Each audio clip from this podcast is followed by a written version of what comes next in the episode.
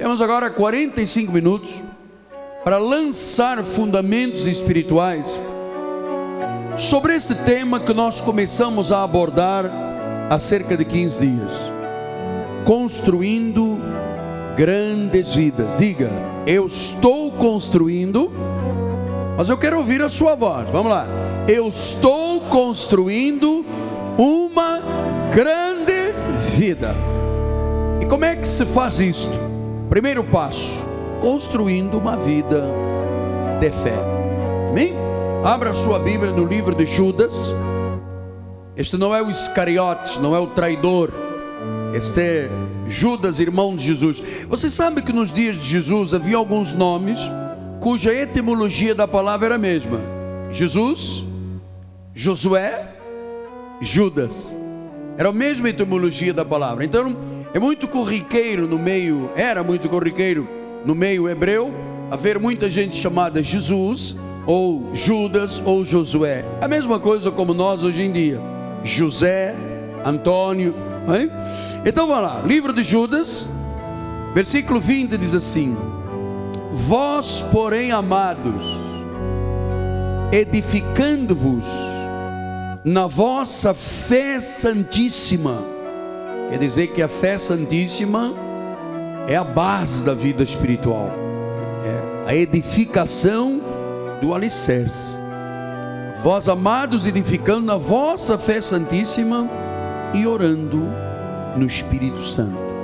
Que esta palavra abençoe todos os corações. Vamos orar a Deus. Oremos.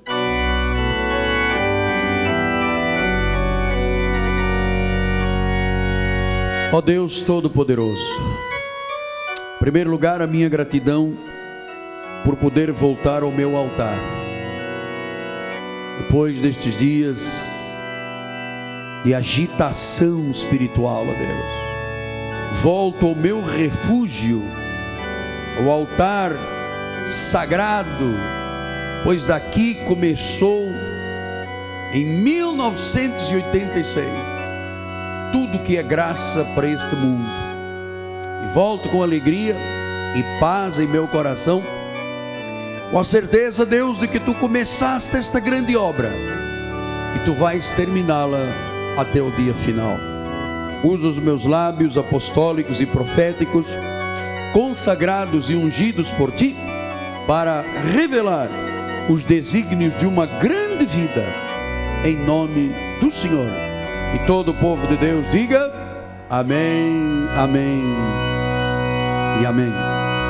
Meus filhinhos na fé, santos preciosos, Igreja de Jesus, amados, família de Deus, selo do meu apostolado. Desde o início do ano de 2011, o Senhor me mostrava que nós deveríamos de usar o mês de janeiro, fevereiro e março para sobre alicerces fortes edificar casas poderosas. Os alicerces, como não podem haver outros, é a graça, são os alicerces da graça. E para se edificar, para se levantar paredes desta casa, vida, nós temos que aprender a construir uma grande vida. E a primeira pergunta é como? O que, que mais agrada a Deus para que eu possa ter uma grande vida? Será que Deus me chamou para eu fazer rituais na igreja? Para eu fazer sacrifícios? Para eu acender velas? Não, não é isso que a Bíblia diz. Será que Deus quer que eu obedeça regras, mandamentos dos homens, faça vigílias, passe fome? Não, não é isto que a Bíblia diz. Então, o que, que Deus quer que eu faça? Jejuns, que eu observe dias, sábados, que eu entre em religião, em sacrifícios? Não, não é isto que a Bíblia diz. O que Deus quer é que você aprenda a ter uma relação espiritual com Ele. E para você ter uma relação espiritual correta, você tem que aprender, em primeiro lugar, como agradar a Deus. O livro de Hebreus no capítulo 11, versículo 6, o Senhor explica isso. O Senhor diz: de fato, verdadeiramente, sem fé é impossível agradar a Deus.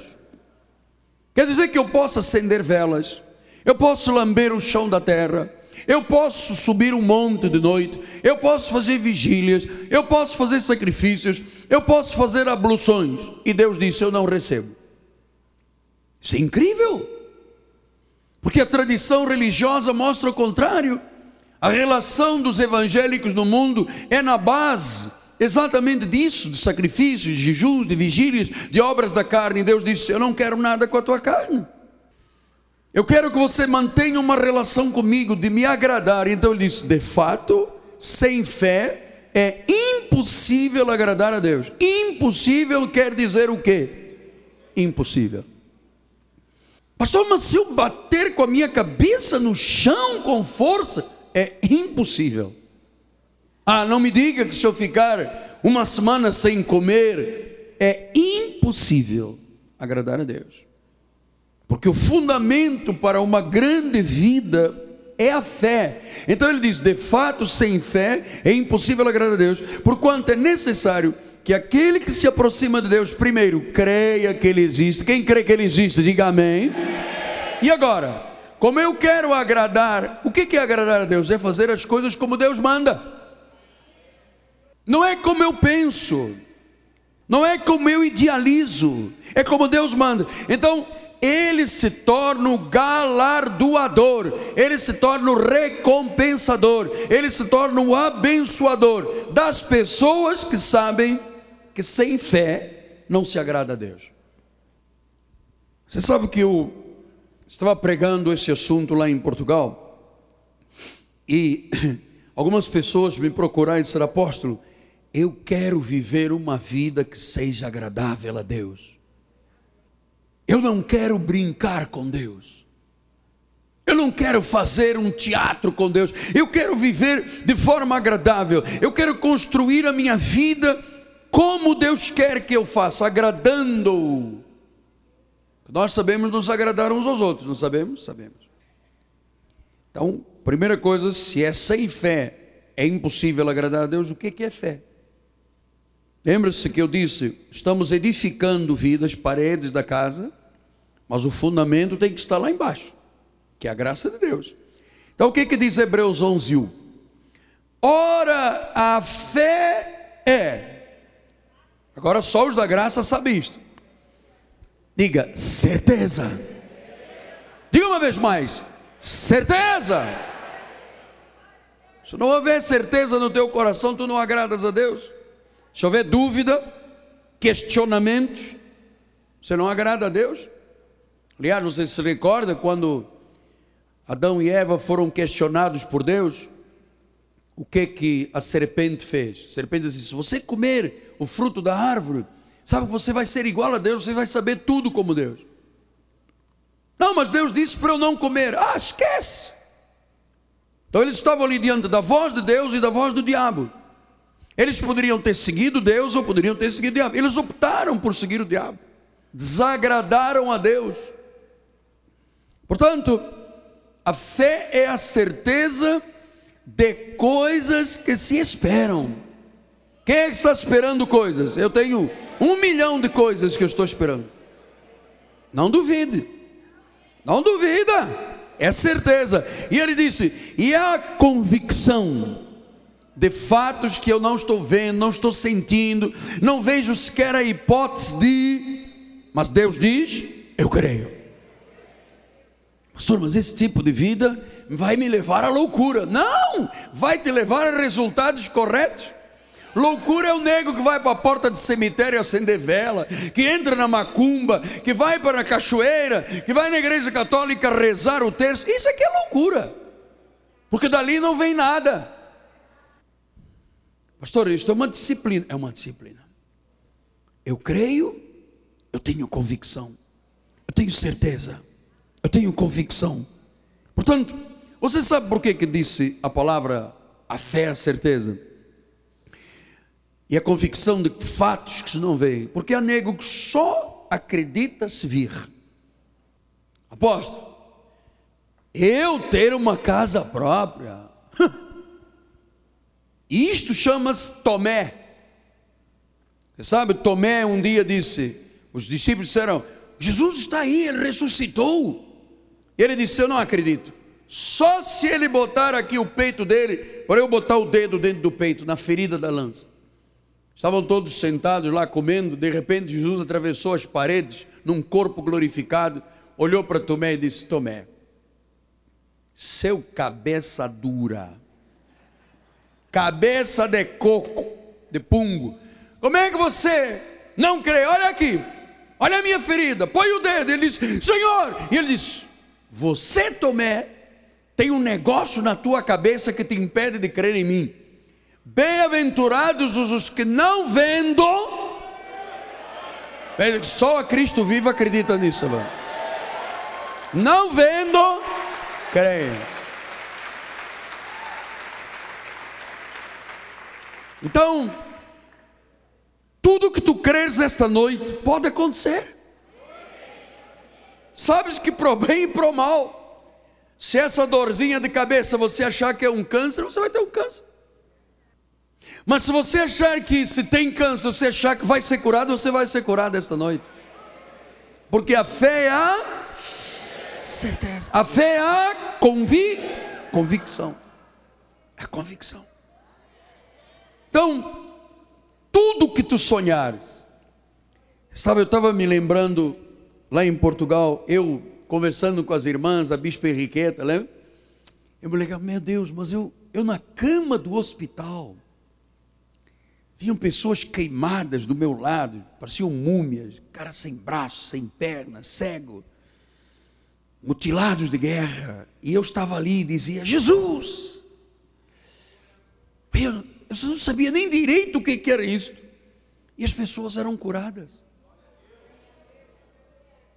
Então, se você acredita, se você tem convicção, você tem que saber disso. Nós estamos aqui esta noite porque eu acreditei lá atrás que seria possível nós sermos o que somos hoje. Contra tudo e contra todos. É por isso que Hebreus 11, 3 diz: Ela fé entendemos foi o universo formado pela palavra de Deus, de maneira que o visível veio existir das coisas que não aparecem. Então há coisas que você ainda não viu, não apareceram. Mas a fé diz: eu vou ver. Vai acontecer. O médico disse que eu sou estéril, não vou ter filhos. Eu acredito que eu vou ter quatro filhos. O banco não libera o dinheiro, mas o meu Deus vai fazer o milagre. A minha aposentadoria ainda não saiu, mas a minha fé diz: vai existir das coisas que não aparecem.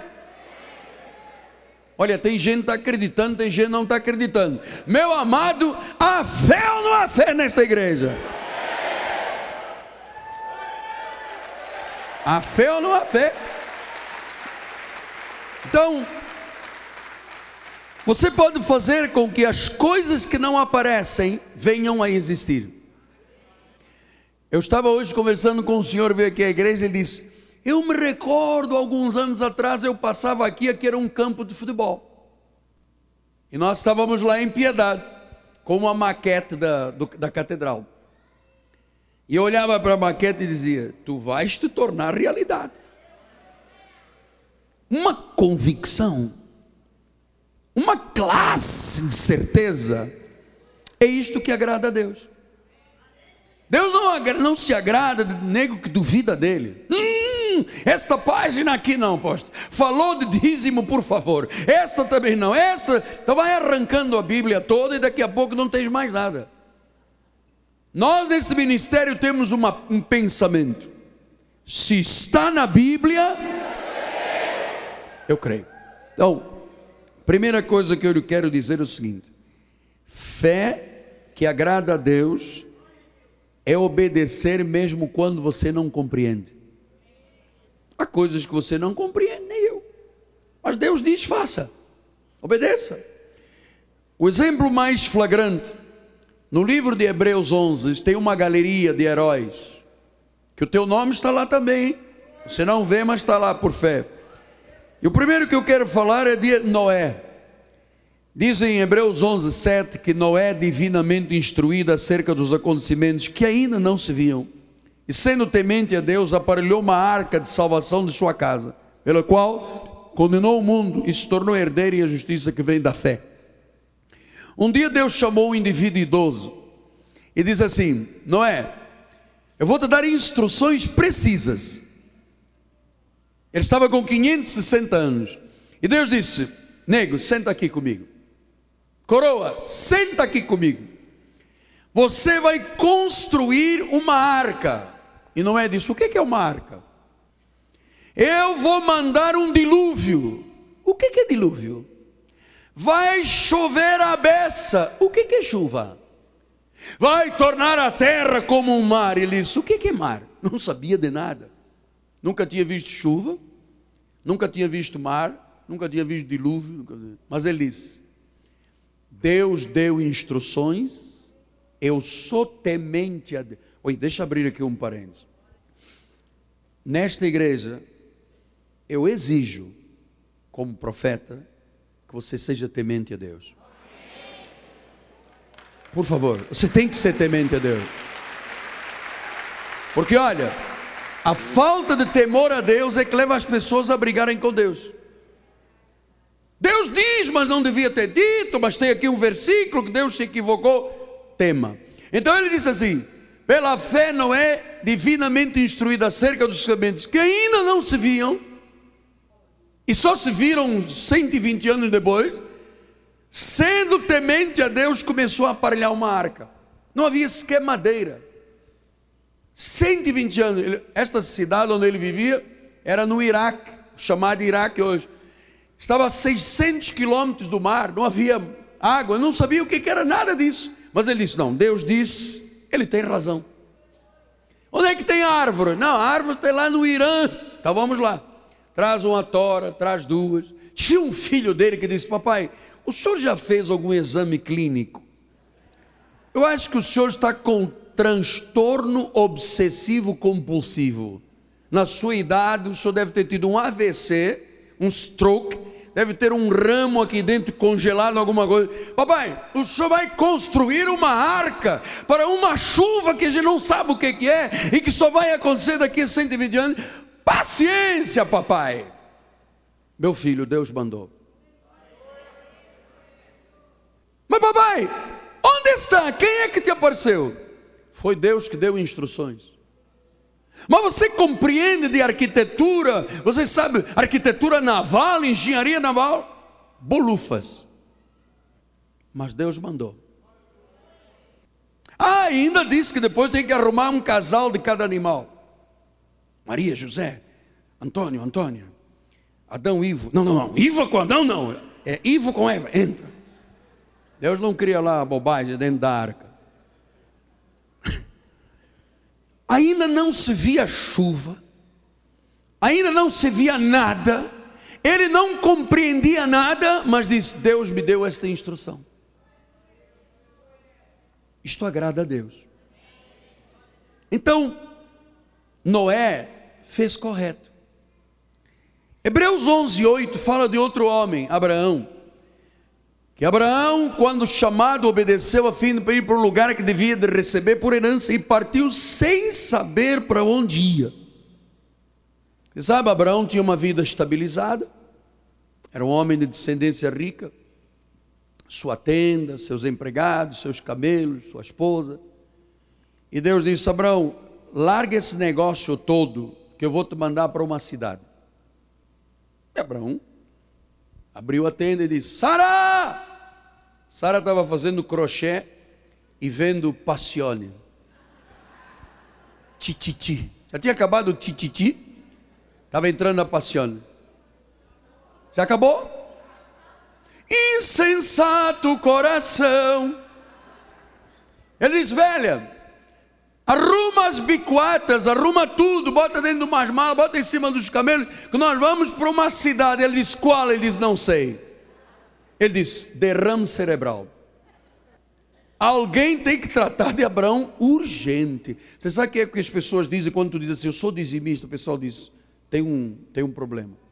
Porque não sabem, só os espirituais conhecem as coisas do Espírito. Daniel não disse isso. Daniel disse, que há pessoas que não entendem nada, mas os sábios entenderão tudo.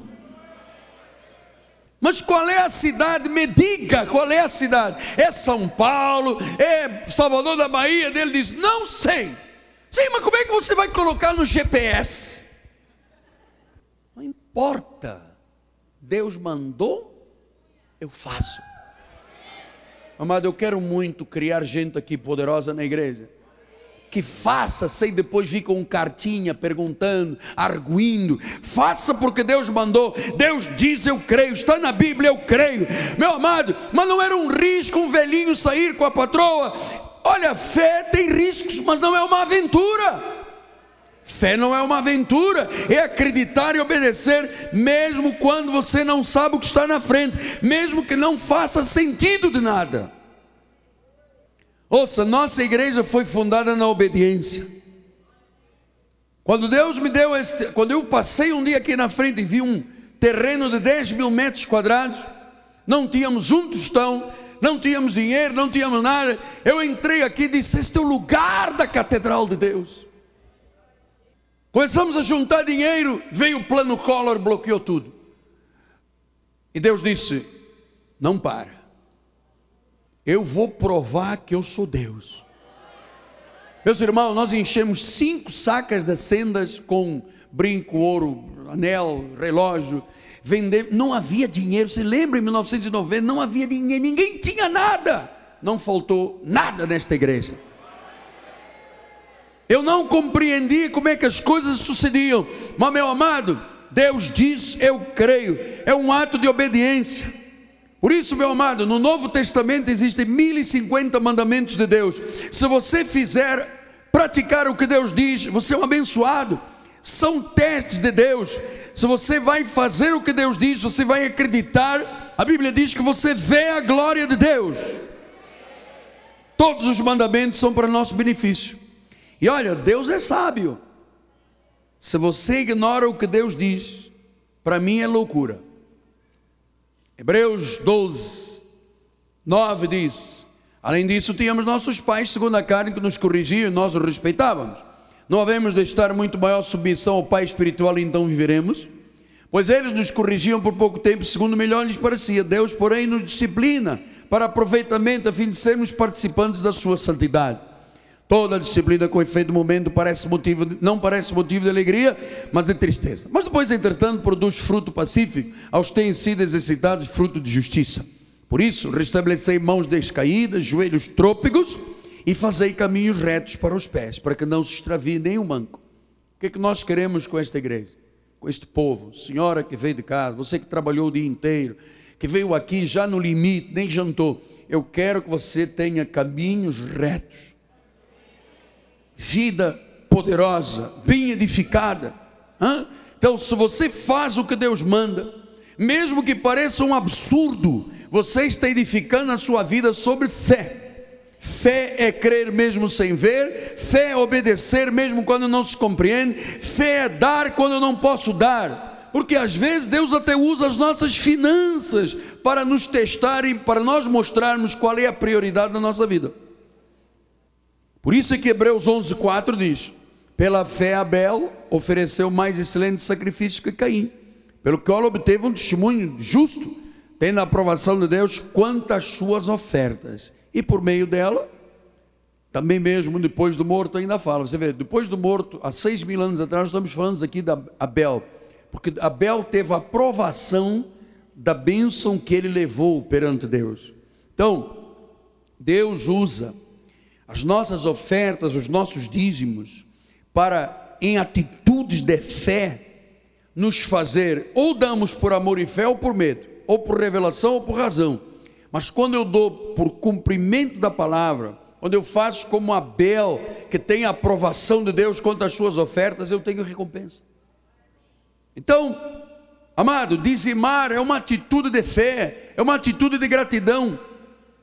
Quando você diz Deus está em primeiro lugar, aqui estão os meus 10% do Senhor, aqui estão os meus 10% que eu vou guardar, porque amanhã vai aparecer um apartamento, vai aparecer uma casa, e eu já tenho um recurso, e eu vou poder desfrutar dos outros, dos outros 80%. Então, meu amado, acredite, toda atitude de fé nas questões de obediência e nesta questão específica de dar, meu amado, tem resultados grandiosos.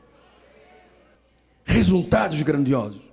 E eu sei, amado, eu sei que Deus, nestes três meses, janeiro, fevereiro e março, vai fazer coisas tremendíssimas. Vai fazer coisas tremendíssimas. Se você precisa de ver Deus agir, obedeça a Deus por fé.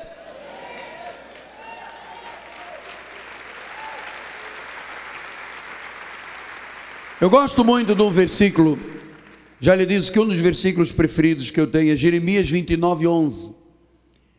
Jeremias 29, 12. Eu é que sei que pensamentos eu tenho. E nós não sabemos o que, que Deus quer para a nossa vida exatamente. Ele disse: Eu tenho planos de paz, nada de mal para a tua vida. Então não adianta você desejar mal a um crente porque não pega. Olho grande, está amarrado, como diz o Macedo. Não pega na gente. Mas Deus disse: o fim que você deseja, eu vou te dar. Tem uma ala que diz amém, outra ela fica calada olhando para mim. O fim que você deseja, Deus vai te dar. Se você não reage, Batman, reage. Então, Terceiro lugar, fé ser persistente, mesmo que você não sinta.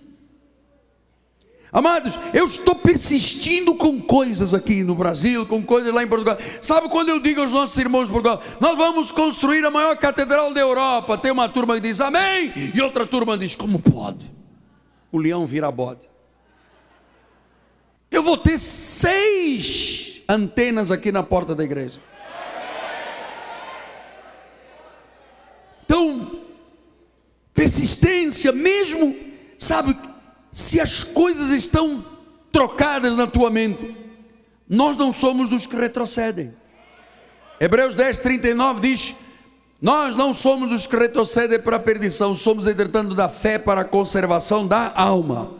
Amado, pessoas de sucesso são sempre persistentes, mesmo quando parece que nada vai suceder. Quarto lugar, fé é persistência, mesmo quando você está cansado de lutar.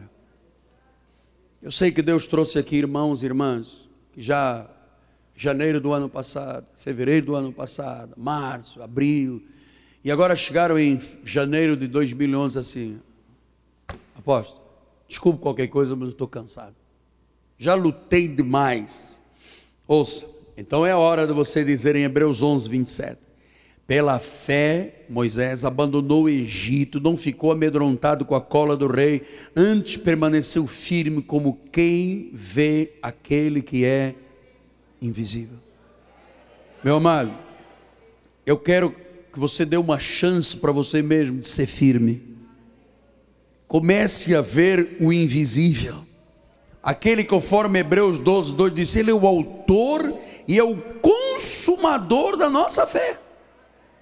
Então eu sei que alguns estão aqui assistindo pela internet também, que estão a ponto de desistir, cansaram de lutar pelo seu casamento, outros estão a ponto de desistir da escola, da família, da carreira, dos sonhos, dos alvos antigos. Parece que a única coisa que lhes vem à mente é desiste. Mas então eu vou trazer isto para o contrário: não desista Obedeça, seja persistente, mesmo que você não esteja sentindo, ponha os olhos em Cristo, Ele é o autor e consumador da fé. Mas apóstolo, o senhor não sabe quanto eu tenho lutado aqui na igreja. O meu marido ainda não abandonou o álcool. O meu filho ainda não abandonou as drogas. A crise não termina. Eu não sei, pastor, mas eu até já nem gosto mais dos meus pais. Espera aí. Um momento. Deixa eu abrir aqui um parênteses.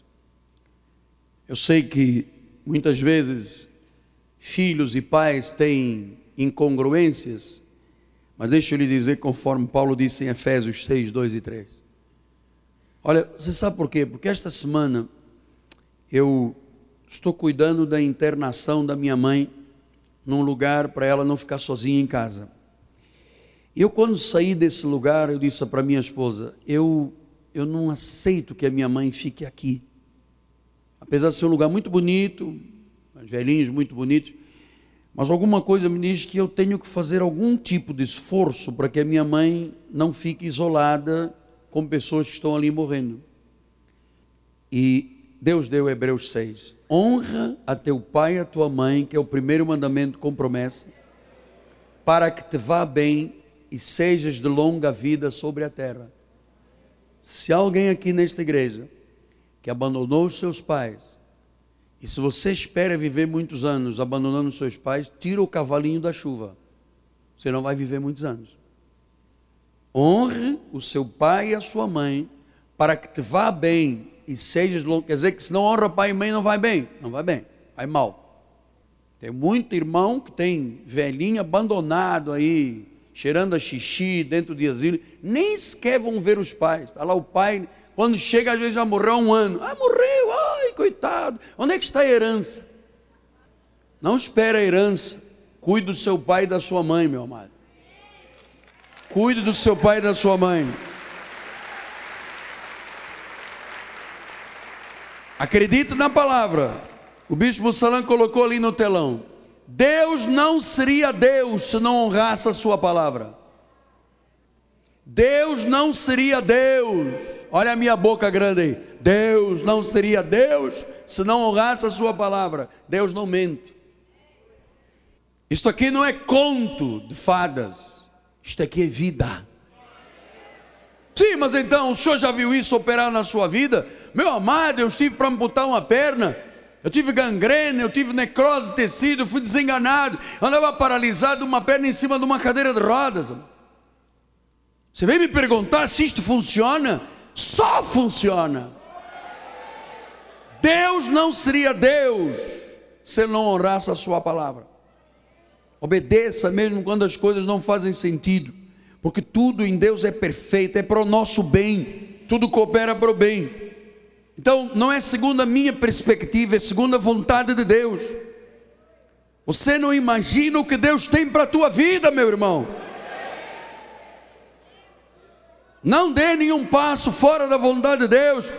Apocalipse 14, 15 diz: Um anjo saiu do santuário e gritou em grande voz para aquele que se achava sentado na nuvem: Toma a tua foice e ceifa. Chegou a hora de ceifar, visto que a seara da terra já Diga, chegou a minha hora de ceifar.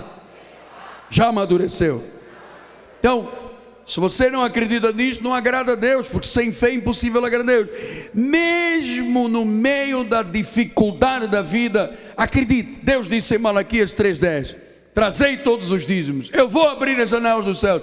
Meu amado, quando você está diante de uma luta, como eu vivi aqui no princípio há 36 anos, não tinha igreja, andava com nove dízimos guardados na minha bolsa.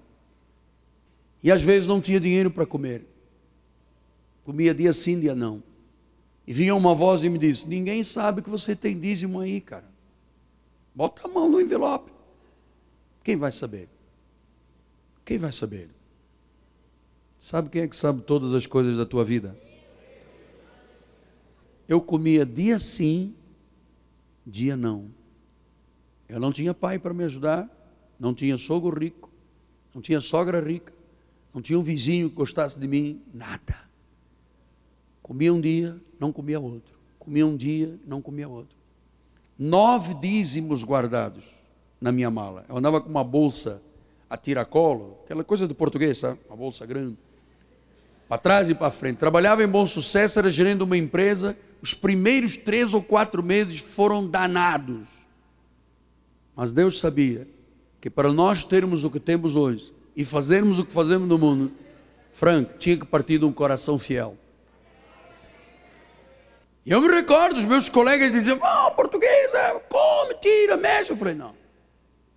Eu prefiro dever ao mundo, mas depois eu vou pagar do que dever a Deus.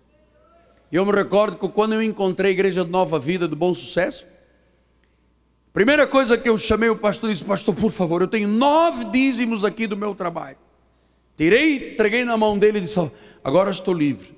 E o pastor olhou para mim e disse: Você é um dos nossos. É um homem de Deus. Meu amado, fé também é louvar a Deus antes de se receber. Hebreus 11:30 diz isso. Pela fé ruíram as muralhas de Jericó, depois de rodeado de sete dias. Você sabe, Jericó era a cidade mais inexpugnável, as paredes maiores, as muralhas maiores. E Deus diz: ponham-se a louvar, ponham-se a crer durante sete dias, toquem, quebrem os cântaros, toquem música, comecem a louvar. O sétimo dia vai cair. Meu amado, esta noite nós vamos louvar a Deus, porque muralhas vão cair. muralhas vão cair. Porque fé não é acreditar que Deus pode fazer ou não fazer alguma coisa, porque Deus pode fazer qualquer coisa, creias ou não creias. Fé é você dizer: Deus está fazendo agora, mesmo que eu não veja. E eu acredito, muitas respostas estão chegando agora. Comece a louvar a Deus e no Senhor. Dê 30 segundos. Levanta das mãos para o céu e diz: Senhor, eu te louvo, eu te agradeço, eu te agradeço por tudo que o Senhor está respondendo esta noite. Porque fé também é acreditar que Deus pode fazer mais do que nós esperamos.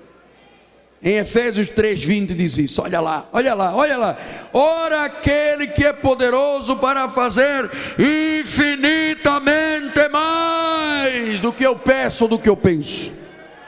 Você está pensando assim, Deus pode fazer assim.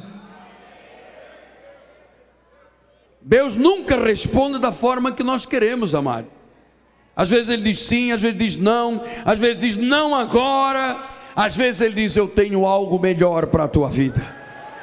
Por isso é que Hebreus 11, 40, o Senhor diz assim: Olha lá, por haver Deus provido coisa superior a nosso respeito. Deus tem coisa superior para a tua vida, mano. Eu queria tanto que você se esganiçasse aí, conforme eu estou me esganiçando aqui você puxasse lá de dentro, eu creio, eu recebo, comece a agir contra a tua carne, na tua carne não acredita em nada, meu amado. Deus tem coisa superior a nosso respeito. É superior.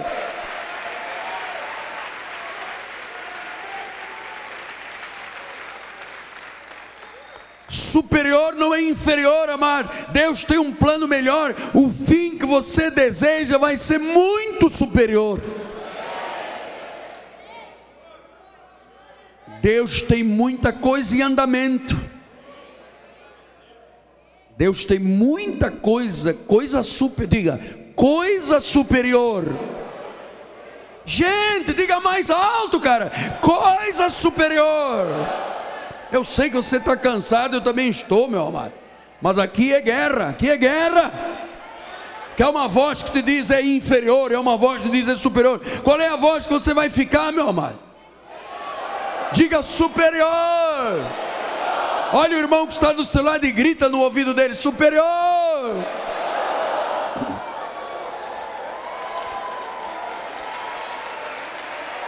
Superior.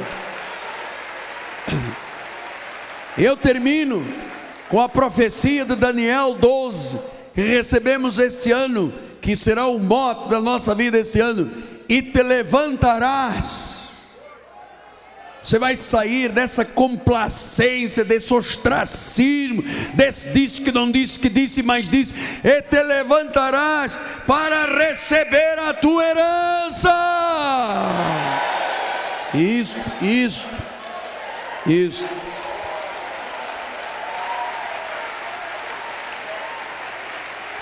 A herança de Deus não é doença, não é maldição, não é pobreza, não é miséria, é a herança de Abraão.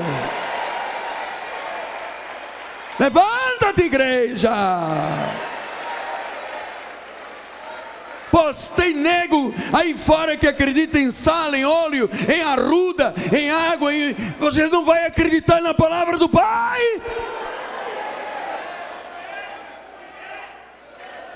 É superior o que Deus tem para a tua vida. Diga eu me levanto.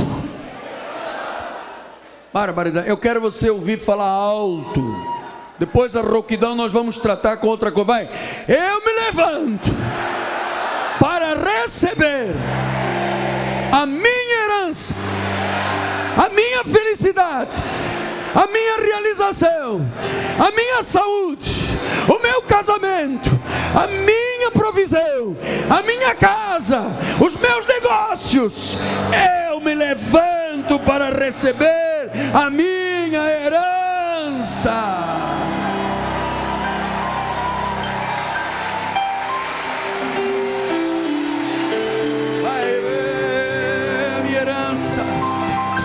Eu me levanto, Deus.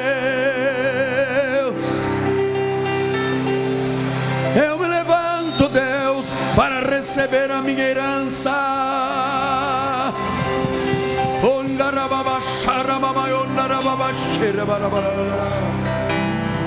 Hum, a minha herança, ó Deus.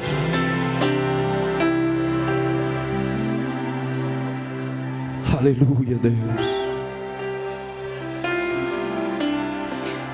Tu tens coisa superior, Deus.